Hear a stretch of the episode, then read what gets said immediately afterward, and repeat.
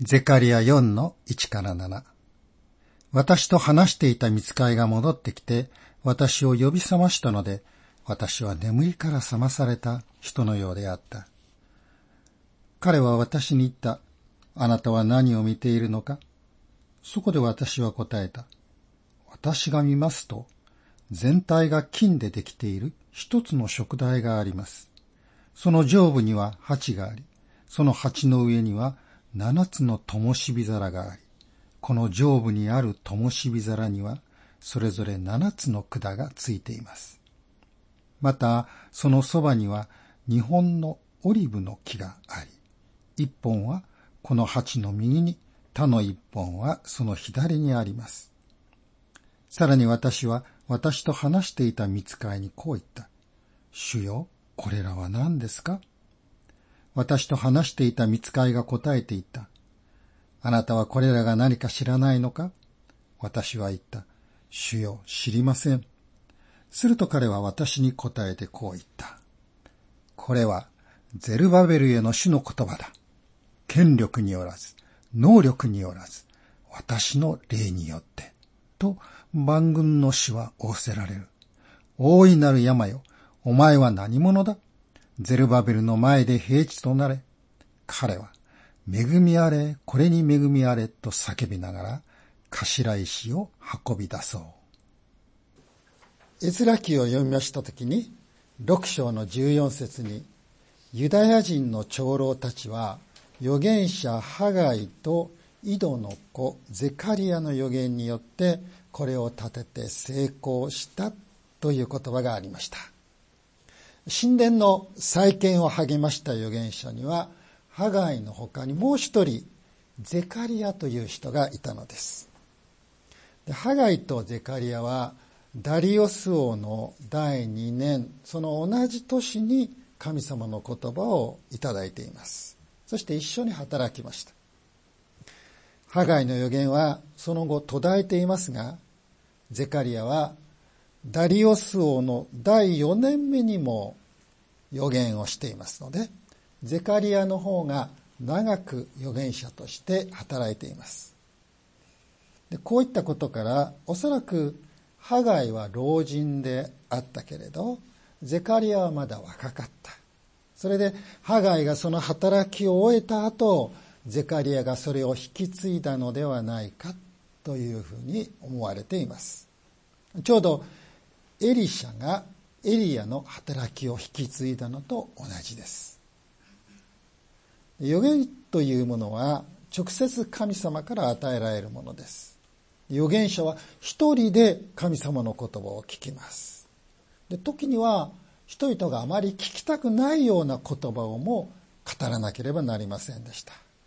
例えば、預言者エレミアは自分たちを攻め滅ぼそうとしているその敵のバビロンに対して皆さん従順になりなさいと。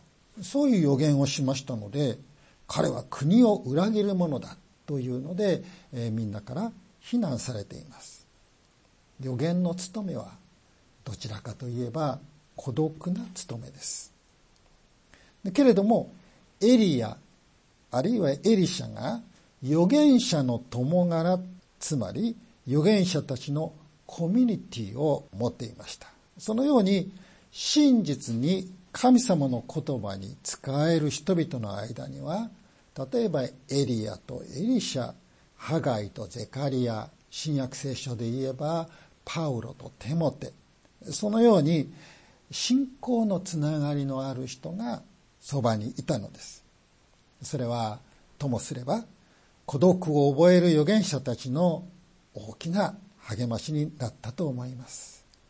神様に仕える者たちが一人ぼっちで倒れてしまわないために神様は必ず私たちを助けてくれる誰かをそばに置いてくださるのです。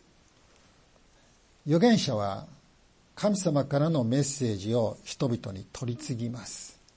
けれども、自分が取り継いだそのメッセージを自分で全部理解していたかというと、そうではありませんでした。予言というのは、その預言者が生きている時代以上のこと、もうもっとずっとずっと先のことまでも語られているからですね。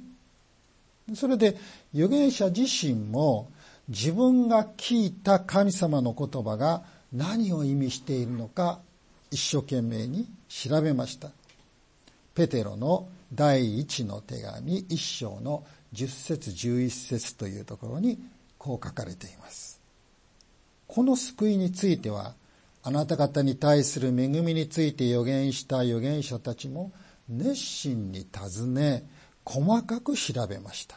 彼らは自分たちのうちにおられるキリストの御霊がキリストの苦難とそれに続く栄光を前もって明かしされた時誰をまたどのような時を指して言われたのかを調べたのです。預言者たちはお互いに与えられた神様の言葉の意味を求めて学び合ったことと思います。それによって人々がその神様の言葉によって希望を持つことができるように、励ましを受けることができるように、また戒められて生活を正すことができるように、そういう助けを預言者はすることができたのです。イエス・キリストが来られ、人たちの時代が終わってからは、神様の言葉は聖書を通して私たちに語られます。ですから、聖書に導かれてイエス・キリストを信じる者たちも、この時代に対する預言者であるいうことができるのです。私たちは聖書を与えられていますが、聖書の全部を理解しているわけではありません。まだ解釈の定まらない難しい箇所も聖書にはいくつかあります。けれども、人が救われ、神様に喜ばれる生活をし、天の御国に入ることができる。そのことにおいて聖書は誰が読んでも間違うことがないほどに明らかに書かれています。私たちは自らがその聖書をよく学ぶことによって周りの人々に神様の言葉を分け合いたいと思うのです。預言者たちが共に神様の言葉を学び、助け合って神様の言葉を広めていったように、イエス・キリストを信じる私たちも、教会で聖書を学び、助け合って神の言葉を広めていきたいと思います。さて、神殿の再建を指導したのは、総督ゼルバベルと大祭司ヨシュアでしたね。神殿の工事が順調に進み、その基礎が据えられるまでは、人々はゼルバベルやヨシアのリーダーシップに従っていました。ところがです。神殿の工事が中止に追い込まれた時、人々はゼルバベルやヨシアを非難し始めました。それで神様は大祭司ヨシアと総督ゼルバベルについての予言を預言者ゼカリアにお与えになったのです。それがゼカリア書の3章と4章に書かれています。3章は大祭司ヨシュアについて、4章が総督ゼルバベルについてです。人々は大祭司ヨシュアについてこう非難しました。彼は偶像がいっぱいあるあのバビロンで生まれた人間である。偶像の汚れを背負ってきているから大祭司になるにはふさわしくないのだ。こういうことを言っていたのですね。ところがゼカリア3章に示されている幻ではどうでしょうか確かにヨシアは見つかいの前に汚れた服を着て立っていると3章3節に書かれていました。そしてサタンがそのヨシュアを彼は汚れていると言って責め立てている。そういうシーンが幻で与えられたわけですね。しかし、神様の言葉が望みます。こうです。彼の汚れた服を脱がせよ。見よ、私はあなたの不義を除いた。あなたに礼服を着せよう。人は誰も罪を持っています。聖なる神様の前に何の汚れもない人は誰もいません。しかし、聖なる神様はご自分一人が清さを保っておられるだけのお方ではないんです。その清さを私たちに人間にも分け与えてくださるお方。汚れたものを清めずには置かない愛を持っていらっしゃるお方なんです。それで神様はヨシュアを全ての汚れから清めた。こうおっしゃるのです。神が清めたものを人は汚れたと非難することはできません。ゼカリアの予言は、ヨシアは大祭司にふさわしくない、そう非難している人々に対する神様からの言葉でありました。さあ次に4章ですが、これはゼルバベルについての予言ですね。同じように幻を通して示されています。その幻には金の食台が真ん中にありました。その両側に日本のオリーブの木があるのです。で金の食台には7つの灯火皿があります。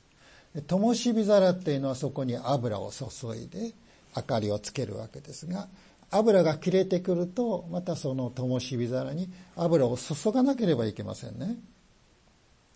ところが、そこにはですね、自動的に油がいつも満たされるように管がずっとついているわけですね。そこに、その管の端っこは日本のオリーブの木につながっておりましてそれが7つのともしび皿に、えー、オートマチックに油を注いでいる。そういうことが描かれています。さあこの金の燭台とは何のことでしょうか？これは神の民のことです。黙示録でも燭台は新約時代の神の民教会のことを示しています。そういう言葉が黙示録の1の20にあります。日本のオリーブの木というのは、これは明らかにゼルバベルとヨシュアの二人です。この二人は油注がれたものとゼカリア4の14で呼ばれています。油注がれたものというのは神様の任命を受けたものという意味です。ゼルバベルとヨシュアの二人は神様が立てられた預言者であるということがここで宣言されています。神様はそう宣言することによって二人の指導者をいわれのない非難から守り神様のためにこの二人のもとで心を合わせて神殿の再建とエルサレムの復興に取り組むように教えられたのです。またゼカリア4章の幻は神殿の再建とエルサレムの復興をもたらす力が精霊から来るということを物語っています。聖書では油は精霊を表すものとしてしばしば用いられますね。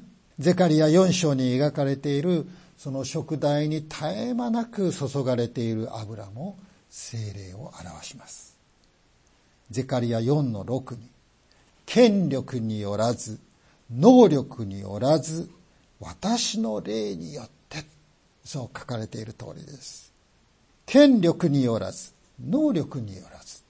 この権力も能力もほぼ同じ意味でしょう。違いがあるとすれば、権力は組織の力、能力は個人の力を表すと思われます。権力はペルシャの政府宮廷のことでしょうね。神殿の工事は、それに反対する人たちがペルシャの宮廷に働きかけて、宮廷の権力によって中止させられていました。けれども、工事の再開は権力によらず、つまりペルシャ王の許可を待たずに始まっていますね。ユダヤの人々はペルシャの権力、政府、宮廷の力によらず、神の霊、精霊によって、それを再開しています。でゼルバベルを非難した人たちは、能力という言葉をゼルバベルの総督としての力量という意味で考えていたと思います。でその人たちは、ゼルバベルはダビデ王朝の血筋を継いでいるから総督に選ばれただけで、実際は無能なやつだ。神殿工事の再開につながることを何一つやってないではないか。そうゼルバベルを悪く言ったことだろうと思います。しかし神様は権力によらず、能力によらず、私の霊によってと言われました。ペルシャ宮廷の権力でもないゼルバベル個人の総督としての能力によってでもない精霊によってなされるのだ。これが神様のお言葉です。精霊の働きは旧約時代よりも新約時代の方がもっとはっきりと示されています。私たちがイエス・キリストに導かれるためには、まず自分の罪が分からなければなりません。でもその罪を示してくださるのは精霊です。ヨハネの16の8に、罪について、義について、裁きについて、世にその誤りを認めさせてくださるのは精霊であると書かれています。精霊が私たちをあらゆる救いの真理に導いてくださいます。それも同じくヨハネの16の13に書かれています。人は古い罪の性質を持ったままでは神の国に入ることはできません。人は新しく生まれ変わらなければならないのです。でも人を神の子供として生まれ変わらせてくださるのは、やはり精霊です。イエス様はそのことをヨハネ3の5と6というところでお話ししていらっしゃいます。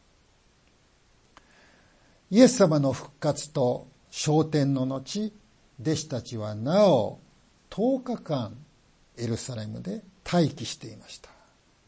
そしてその後、精霊を受けてから伝道を始めています。精霊があなた方の上に臨まれるとき、あなた方は力を受けます。そしてエルサレム、ユダヤとサマリアの全土、及び地の果てにまで私の証人となります。そうイエス様がおっしゃった通りです。神様のための働きは精霊を受けなければ何一つできないのです。ゼカリアが見た幻では日本のオリブの木を通して油が食台に注がれていましたね。でその油はオリーブの木が作り出したものかというとそうではないのです。その油は精霊ご自身です。精霊が食材を輝かせる。けれどもその油はそこを流れる通路を必要とします。精霊の管が必要なのです。精霊が全てをなさるのであれば、私たちは何もする必要がない。そんな風に考える人がいますが、決してそうではありません。精霊は働かれます。けれども、私たちを通して働かれるのです。私たちには精霊の管となるその信仰が求められているのです。ゼルバベルとヨシアは油注がれたものだとお話しました。油注ぎを受けたもの。それは神様に任命され選ばれたということなんですが、その任職の油注ぎを受けた二人は、その後も信仰によって精霊の油注ぎを受け続けました。彼らを通して精霊が神の民に働きかけるのであります。力は精霊のものです。私たちはその精霊の力を受け取り、また他の人に分け与える管となる必要があります。新聖歌の392番というのがあるんですが、その折り返しにこんな風に歌われています。用いたまえ我が主よ。用いたまえ我をも。見恵みを取り次ぐに、通り置き管として。その管があまり細くても油はよく流れませんね。また、あまりくねくねと曲がっていますと、そこで詰まってしまうかもしれません。穴が開いていたままでは、そこから漏れてしまいます。私たちが漏れも、詰まりもない、まっすぐな管となり、その管の直径を広げていく。そのことを神様は期待してくださっています。ヨシアのように清められましょう。ゼルバベルのように精霊の管となりましょう。その時、権力によらず、能力によらず、私の霊によってという言葉を私たちはそれが実現するのを見ることができるでしょう。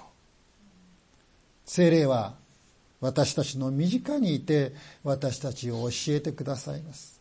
導いてくださいます。慰めてくださいます。励ましてくださいます。私たちの助け主です。精霊に助けていただく事柄において小さすぎるもの、そんなものはありません。また大きすぎるものもありません。こんなことはいちいち精霊様に頼らなくっても自分の力でやればよいのだ。こんな大きなことはいくら精霊様でもできないだろう、などと考えてはなりません。私たちが今抱えている問題が、あるいは課題が、どんなものであったとしても、私たちと共にいてくださる。私たちを通して働いてくださる精霊に信頼するとき、そこに最善の解決を見ることができるようになるのです。お祈りを捧げましょう。全能の父なる神様、私たちには自分の力ではどうにもならないことが数多くあります。しばしば自分の力で何とかしようとするのですが、どんなことにおいても精霊によらなければ何一つ実現しません。あなたに清められ、整えられることを願う信仰によって私たちを精霊の通り置き管としてください。私たちの救い主、イエス・キリストのお名前で祈ります。